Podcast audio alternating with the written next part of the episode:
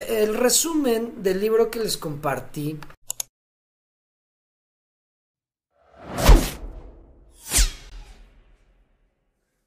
Ya ven que les compartí que estaba leyendo el libro de Flash Boys. Ya lo acabé, lo acabé ayer. Ayer, antier.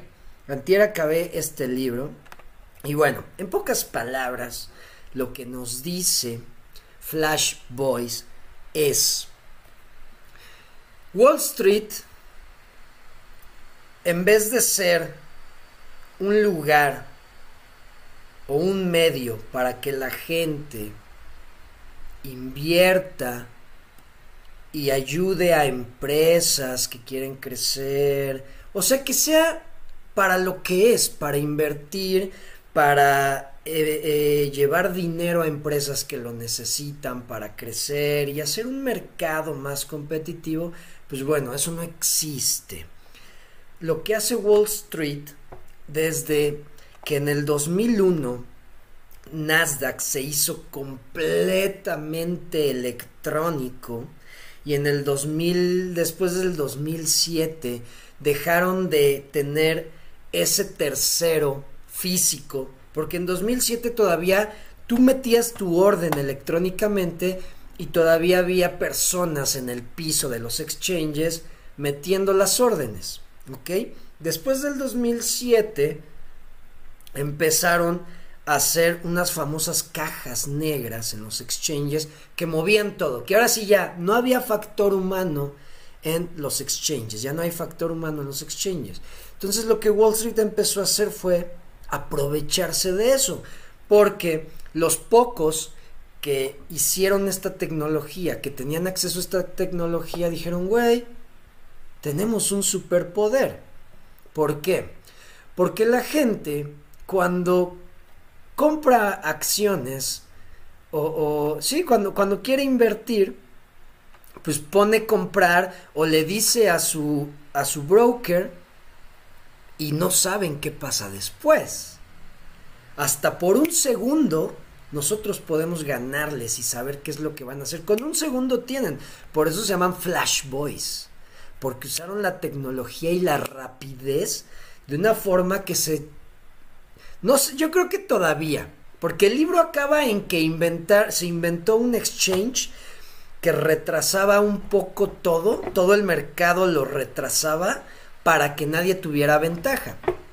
Quién sabe si sigue ese exchange, que no creo, ¿verdad? Wall Street es una porquería que solo quiere hacer dinero. Entonces, eh, se aprovecharon y ellos ya se movían, los, les platicaba de los traders de alta frecuencia. Empezaron a existir los traders de alta frecuencia. Y estos cabrones empezaron a moverse en microsegundos, nanosegundos. O sea, eso que les estoy diciendo es algo impresionante. Entonces, con que tú, con que ellos tengan, tú con que les des un segundo de ventaja, ellos ya te chingaron. Ya vieron que quieres comprar, ya compraron ellos antes que tú y te vendieron más caro. Eso es lo que hacen los Flash Boys. O sea, lo que vimos es, se aprovecharon de, de la tecnología lo hicieron más complicado para que nadie lo entendiera. Eso sí, lo hacen. Wall Street hace las cosas más complicadas para que nadie se quiera meter, para que nadie lo entienda. Y, eso, eso de hacerlo complicado también hace que ellos mismos no lo entiendan. Wall Street es algo súper complicado. ¿Va? Entonces, bueno, a lo que voy, ya para, para resumir, para acabar, es. Si tú quieres hacer trading, tienes las de perder. Porque tú cuando pones comprar o vender, no sabes qué pasa después.